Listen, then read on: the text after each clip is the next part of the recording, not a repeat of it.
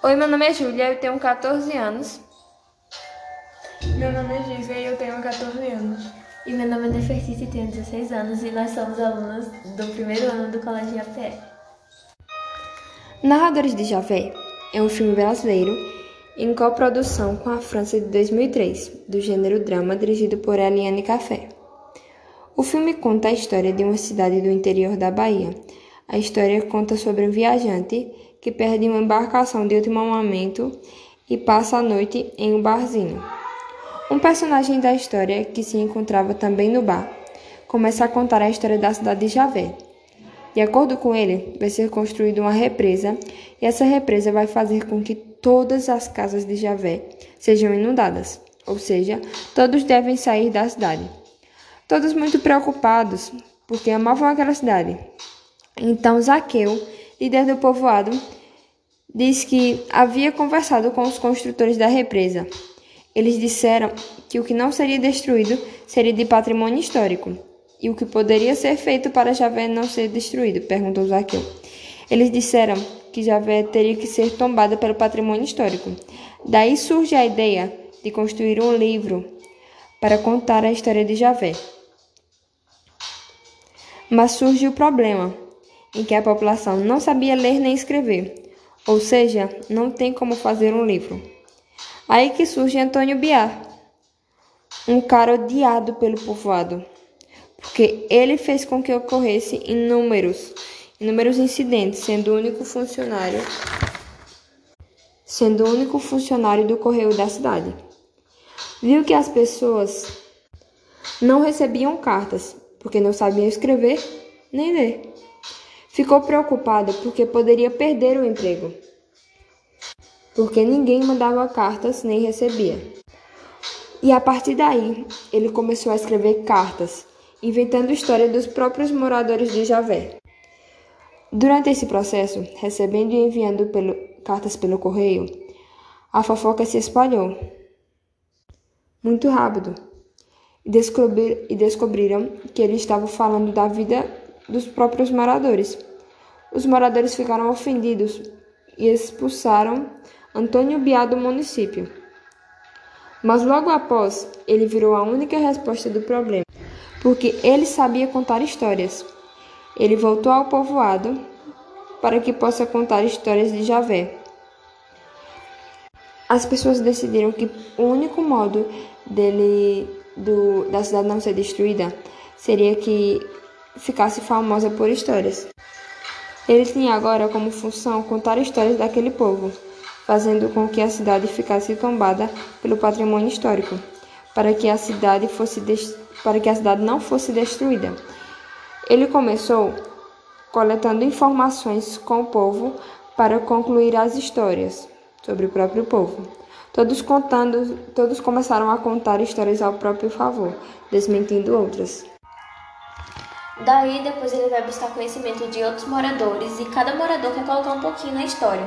O barbeiro tenta comprar ele, oferecendo barba gratuita durante seis meses para que ele possa incluir o nome dele na história, porque quando o nome é incluído na história, o nome é imortalizado. Então, o feito que ele estava fazendo ali era um feito grande, muito grandioso, e daí todos queriam ter seu nome grafado na história de Javé. Daí depois ele tem a história de Mariazina, que na verdade é Agora vamos ter a versão feminina da história de Javé, quando diz que na verdade o fundador não é mais Indalécio, sim Maria Gina. Então é como a gente vê a voz feminina tentando ter um protagonismo na história. Então cada gênero, cada etnia vai de alguma forma tentar conduzir a história para o seu lado. É, então é uma história bem curiosa que é e também tem uma história bem curiosa, que é a história dos gêmeos, que é que é um gêmeo e o outro, e que eles dizem que são filhos de pais que são gêmeos, e então não tem como é, comprovar quem é verdadeir, verdadeiramente o pai de cada um deles. E eles tentam entrar na história simplesmente para comprovar quem é o filho e para mais tarde ter direito à herança, porque o registro nesse texto poderia dar a garantia de quem seria o dono daquele território, que inclusive o O gêmeo diz que foi o território que foi enterrado o corpo de Indalécio, o fundador. Então as histórias vão sendo é, passadas de boca em boca e Antônio Biá ele, ele passa a ser um grande malandrão. Ele, ele passa a ser um grande fanfarrão, porque ele vai colhendo essas informações, mas ele não escreve nada. Ele está é, causando uma grande confusão. E a última história que é passada para o Antônio Biá é uma história de um quilombo, é, onde colocaram o Dalécio como um africano, um descendente africano, como se estivessem, estivessem todos, é, estivéssemos todos defendendo uma hipótese de que cada etnia, cada gênero contribuiu para a formação da cidade. E quando a palavra é falada, ela se perde, mas a palavra escrita, ela fica. E é justamente isso que o texto ele quer falar. O Antônio Biá ele queria dar um caráter grandioso e fantasioso à história de Javé e assim fazer com que a história pudesse ser importante para o município, que não, que não fosse destruído. Então ele decepciona a população que fa é fazendo isso, que ao final é colocada para fora de suas casas e então ele se sentindo culpado, ele coloca os papéis embaixo do braço e vai ver a cidade coberta de água, coberta por água.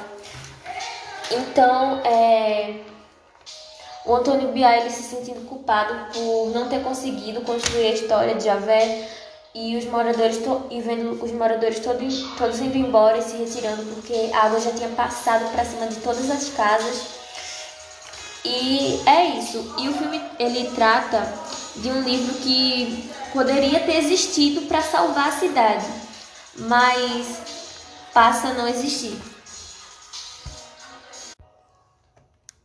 Qual a importância da tradição oral para o povo de Javé no processo de escrever a história de Javé, para lembrar a história de seus descendentes? A lógica da oralidade se aplica totalmente à escrita? Não, pois há coisas que devem mudar. As narrativas dos moradores se conflitavam. Por quê? Porque quando as histórias em que passam de geração a geração, elas se modificam. Lembrar é presentificar o passado? Sim, porque dá importância ao que aconteceu. Uma coisa é o fato acontecido, outra coisa é o fato escrito. Em que esse contexto se encaixa na história do filme? O que mudam várias coisas para deixar mais bonito no filme. Agora eu vou com comentar sobre o final do filme.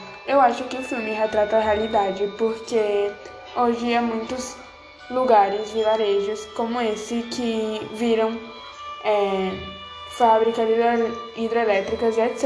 apenas para de destruir e satisfazer a ganância do homem. Então acho que mesmo que mesmo que, como no filme, tentem salvar, hoje há muitas pessoas que não ligam com, sobre a importância histórica, como no filme, e mesmo que você tente provar, você não consegue. Então eu acho que no final, como não deram importância e mesmo assim eles construíram a hidrelétrica, e eu acho que isso realmente retrata a realidade porque na vida real também é assim que acontecesse com muitos lugares. E é isso, pessoal. Obrigada por assistirem nosso trabalho até aqui. O podcast é, foi muito importante pra gente assistir o filme. Porque vale nota. E foi muito interessante isso também. O filme foi muito interessante. Foi triste, mas ao mesmo tempo é, mostra a realidade. E a agora a Gisele quer falar. Em que os atores atuavam foi incrível e também como eles retrataram, como se passa as mudanças de quando se contam de uma geração a outra, retrata bem a vida real nesse fato. E como a gente já falou, a gente é do primeiro ano do IAPE e eu quero mandar um beijo para minha mãe e para os meus pais e para o meu irmão e para minha irmã. E para minha cachorra. E para minha avó. Esse, esse foi nosso trabalho de história. Agradecemos a oportunidade e também porque esse filme ele é muito importante, né? Porque é importante para o SSA e é isso. Obrigada e obrigada. E nisso o trabalho foi muito importante porque aprendemos sobre a cultura do Brasil e como ela é importante para nós. e como, e como é importante isso para nós. Tchau!